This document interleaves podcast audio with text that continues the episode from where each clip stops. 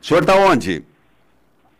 Estou agora fazendo uma, uma reunião de trabalho aqui, tentando né, resolver nossos assuntos aqui, porque a, a questão da vacina está bastante grave. É, dá, dá, um panorama, deputado, o senhor que é um interlocutor, inclusive, do governo federal, talvez o primeiro aí entre os deputados, está é, tudo certo para começar a vacinação, esse, esse é, é, plano de, de, de, de cobertura em vacinações, é isso mesmo que vai acontecer no Brasil, deputado? Bom, o plano diz que a vacinação começa cinco dias após até cinco dias após a aprovação pela Anvisa de uma vacina. Nós não temos nenhuma vacina aprovada ainda pela Anvisa. Então, nós precisamos aguardar que tenhamos, uma vacina aprovada e confirmar que a Índia vai nos fornecer essas 2 milhões de doses, né? Até porque tanto a AstraZeneca quanto a Coronavac não completaram ainda a documentação solicitada pela Anvisa. Então, é, nós temos a expectativa de que até domingo a Anvisa decida, mas eles enviaram ontem ainda ofícios pedindo complementação de documentação. Uh, bom, o senhor pode fazer uma avaliação à medida que o senhor foi ministro da Saúde no Brasil. Uma vez tendo a vacina, a coisa vai ligeira, né, deputado? Sim, o Brasil tem 38 mil postos de vacinação. Nós aplicamos 300 milhões de vacinas anualmente nos brasileiros, de todas as, né, de todos os tipos de vacinas que o SUS disponibiliza. E assim que tivermos vacina, a, a, vamos dizer, aplicar as vacinas será muito rápido na população. O, nós precisamos é ter disponibilidade do, do produto. Por aquilo que o senhor conhece do Paraná, Paraná bem preparado também, né? O Paraná tem sempre um, uma estrutura muito boa, os municípios bem é, estruturados, o Estado também. Temos estoque de seringas. Não vejo problema. Havendo vacina, nós vamos rapidamente cumprir metas de cobertura de vacinação. É, no campo administrativo, deputado, volta a entrar digamos, em pauta reforma administrativa, tributária, condições de privatizações e o senhor sendo o maior interlocutor na Câmara dos Deputados do governo federal, qual é a variação que o senhor faz disso? Eu acredito que este ano, agora, em 2021, nós vamos entrar muito firmemente na votação da reforma administrativa, da reforma tributária, Pacto Federativo, PEC emergencial e também vamos trabalhar com privatizações, autonomia do Banco Central, para completar a infraestrutura que já possibilitamos, né, com a votação já efetuada da Casa Verde e Amarela, do saneamento, da lei do gás, da lei de falências, é, de uma série de cabotagem, por exemplo, né, uma série de, de votações que nós propiciamos aí, que vão facilitar o investimento privado na infraestrutura do Brasil para que a gente possa ser mais competitivos e podemos crescer e gerar empregos. É, é o que nós precisamos, são as oportunidades de desenvolvimento e emprego só virão com as reformas. Deputado, é, agora é o Nélio. É, voltando ainda ao tema das vacinas, o senhor tem alguma informação em relação a essa busca na, na, na Índia?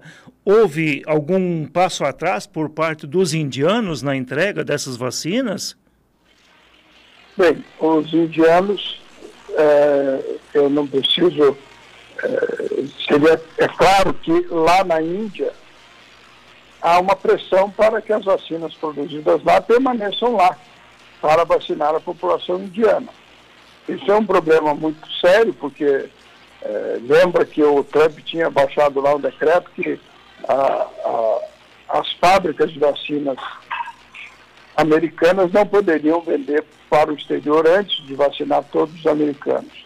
E, então nós isso ficou superado e eu acho que ficará superado na Índia também. O Brasil tem três fábricas de vacinas, né? tem Fiocruz com a AstraZeneca, Butantan com a Sinovac e temos eh, a União Química com a Sputnik 5 da Rússia, que agora anunciou essa semana, conseguiu 10 milhões de vacinas para janeiro, fevereiro e março para o Brasil. Então, há, na minha opinião, é, uma obrigação dos países que fabricam vacinas em atender também outras populações. É, se a regra for de que tem que ficar a vacina primeiro no país que produz para depois atender os outros, o Brasil tem uma vantagem porque tem três fábricas internas de vacina e com capacidade para produção elevada. Então, é, mas não acredito que isso prevaleça. É preciso que a vacina seja autorizada a, ser, a atender outros países que não têm fábricas de vacina. Perfeito. Em relação a essa sequência agora do trabalho aqui no Brasil, as reformas que vão entrar em pauta, mas deixa eu aproveitar e perguntar, o senhor que tem uma larga experiência dentro do meio político, como líder do governo, me parece que muitas vezes o governo tem uma boa ação de governo, mas de vez em quando o presidente lá na saída do palácio solta alguma pérola que tem que depois agir como bombeiro. O senhor tem trabalhado muito como bombeiro nisso? Olha, o governo é um governo de características diferentes né, dos, dos, de outros governos. Né? O presidente Bolsonaro tem um estilo próprio de fazer a sua comunicação e é o governo que precisa se adaptar a esse modelo. Nós temos tido muitos avanços no Brasil, conseguimos votar a reforma da Previdência, que era a mais difícil de votar, Vamos votar a reforma tributária, a reforma administrativa, mas é, nós precisamos efetivamente de, é, vamos dizer assim, de um consenso né, nacional, porque as tarefas são muito árduas. O país já tem seis anos consecutivos de déficit fiscal primário, ou seja, nós gastamos mais do que arrecadamos e vamos ter mais uns, se, se votarmos as reformas, vamos ter mais uns oito ou dez anos de déficit primário até que possamos entrar em superávit. No caso de 2021, são é, 247 bilhões de reais de déficit previsto para o ano que vem. Ou seja, vamos nos endividar em 247 bilhões a mais para pagar as contas do ano.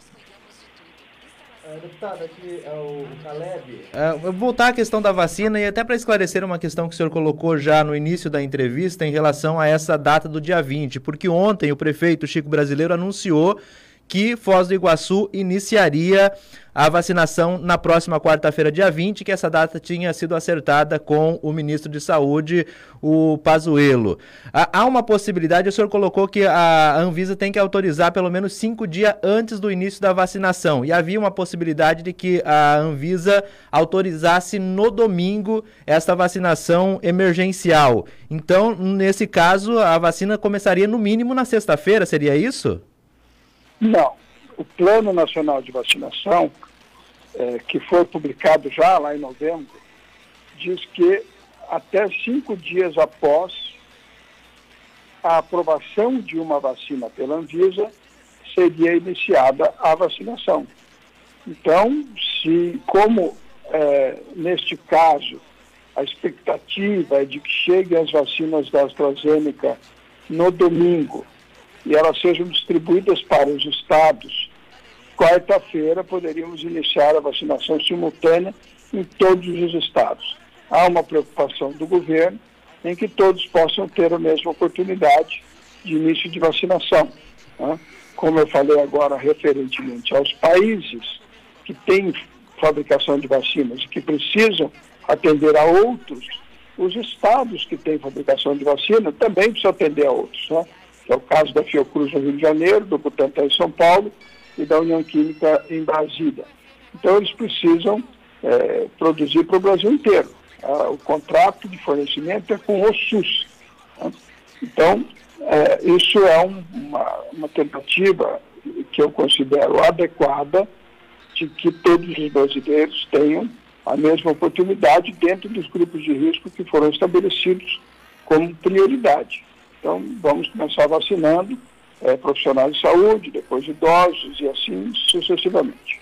É, deputado, para não se alongar mais com o senhor, fazendo a observação que, como cidadão, o senhor foi infectado pelo, corona, é, pelo coronavírus. Como homem público, o senhor foi ministro é, é, da saúde recentemente, e há quem diga, quem especule que o senhor possa ser o futuro ministro da saúde é, do Brasil. E tem um dado que eu penso aqui modestamente, Ricardo, que a população não entende muito bem esses índices de aprovação, de, de, de eficiência, de não eficiência de uma vacina. E que se isso pode, uh, e isso possa ser realmente uh, bom ou não. Como, como deputado, como ex-ministro, esse índice da Coronavac, da vacina da Coronavac, ele é um índice é, em que nós podemos confiar e que nós podemos nos vacinar sem maiores receios? Sim. O risco é, da, da eficiência da vacina não é um risco positivo, é um risco negativo. Né? Você não tem risco nenhum de se vacinar, você apenas pode não ficar imune com a vacinação. Ela pode não lhe fazer efeito. Então, a questão é, se nós trabalharmos com a Coronavac duas doses, 50% de eficácia, nós temos que vacinar todos os brasileiros para ter a imunidade de rebanho. Se nós trabalharmos com uma vacina, por exemplo, que tenha 60% de eficácia na primeira dose e 80, 85, 90 na segunda dose, qual é a melhor lógica? É vacinar todos a primeira dose, uma dose para cada brasileiro, porque aí você rapidamente atinge 60% de, de é, pessoas com anticorpos, ou seja, atinge a imunidade de rebanho, vacinando 80% da população com uma dose. E aí depois faz-se a dose de reforço, porque aí cada organismo reage diferentemente à produção dos anticorpos. Então seria adequado, claro, uma vacina com uma eficácia de 60% na primeira dose, o ideal do ponto de vista epidemiológico, é vacinar uma dose para todos. E aí depois vir com a segunda dose de reforço, né, quando já o vírus estiver com a sua transmissão estancada. Porque o vírus, quando encontra muitas pessoas com anticorpos, ele tem dificuldade de se propagar. E aí cai o índice de propagação, que hoje aqui no Brasil está 1,34, ou seja, cada 100 infectados se infectam 134. Se a gente conseguir um índice negativo, para cada 100 infectados se infectar 70, 80, então a curva decrescente vai fazer com que a propagação termine. Né? Porque, por que, que termina? Porque a pessoa vai encontrando outras pessoas que têm anticorpos e não propagam o vírus. Então, o ideal para nós é que todos adquiram imunidade. Por isso que é um erro grosseiro as escolas estarem fechadas. Né? Só o Brasil e o Panamá não abriram escolas no ano passado. É um grosseiro por quê? Porque as crianças e os jovens, 99%, serão assintomáticos.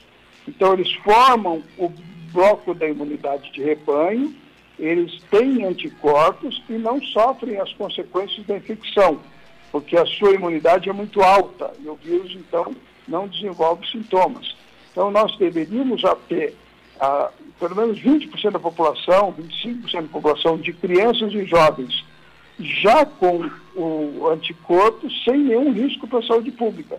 E alcançaríamos muito mais rapidamente a imunidade de rebanho. Mas isso, é, você sabe como funcionam as coisas, né?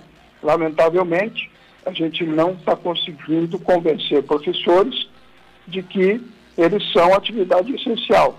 Os profissionais de segurança se protegem e vão trabalhar, os profissionais de saúde se protegem e vão trabalhar, os profissionais de transporte se protegem e vão trabalhar, os profissionais de educação também têm que se proteger e trabalhar. Né? Essa é a minha opinião, é, porque educação é a, única forma né, de nós prosperarmos.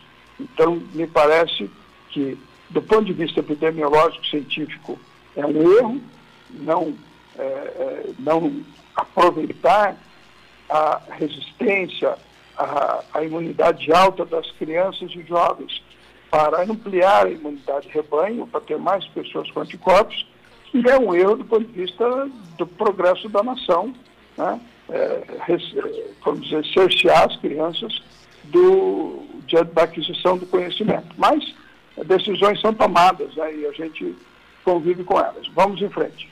O clássico Baleia Rossi Lira, deputado, a quantas anda? Eu acho que vai muito bem. Não vejo muito. Eu acho que a eleição está decidida, na verdade. Não vejo por que parlamentares mudariam de opinião durante a campanha. É, todos conhecem os deputados, já sabem é, quem é um, quem é outro, e para mim isso já está resolvido. Está resolvido. Abrir a urna e deu resultado, né? É, Mas, é, para o senhor está resolvido em favor de Lira, né? O governo tem simpatia mais pelo Lira porque não sabe que compromissos Baleia Rossi assumiu com as esquerdas. Né? É, na última eleição, as esquerdas exigiram de Rodrigo Maia não votar nenhuma privatização, e ele não votou nenhuma privatização. Exigiram não votar a reforma administrativa, ele não votou a reforma administrativa. Exigiram não votar a autonomia do Banco Central, ele não votou a autonomia do Banco Central. Então, se o Baleia Rossi repetiu esses compromissos, não é bom para o Brasil. Mas ele é que sabe os compromissos que ele fez, né? e recentemente a a Gleisi Hoffmann exigiu dele que, ia ser, que acate uma, um impeachment do presidente. Né? E ele declarou que mantém os compromissos que fez com a esquerda. Então a gente não sabe exatamente o que, que vem desse lado. O fato é que o Brasil precisa das reformas, precisa de oportunidade de desenvolvimento de emprego e só vai conseguir isso avançando né, na redução do tamanho do Estado, do custo da máquina pública, dos gastos públicos, melhorar a eficiência do gasto público para daí nós sairmos desse déficit fiscal primário, que, que é, um, é como a sua empresa está rodando no vermelho, né? prejuízo todo ano, todo ano, todo ano, é, uma hora vai dar errado. Né? Então é melhor, a gente não quer virar uma Venezuela, não. Nós queremos é, prosperar. É, o senhor tem acompanhado administrativamente? Sobra tempo para acompanhar alguma coisa de Foz do Iguaçu, deputado? Olha, eu estive aí agora com o presidente Bolsonaro visitando a obra da segunda ponte, junto com a governadora Cida Borghetti, ela que fez a assinatura desse protocolo com o presidente Temer e o presidente Marito. Fomos visitar a obra, né? É, fomos aí depois no almoço no Hotel Recanto, bem na frente do viaduto da Cida aí, também um belo viaduto, obra que ela deixou.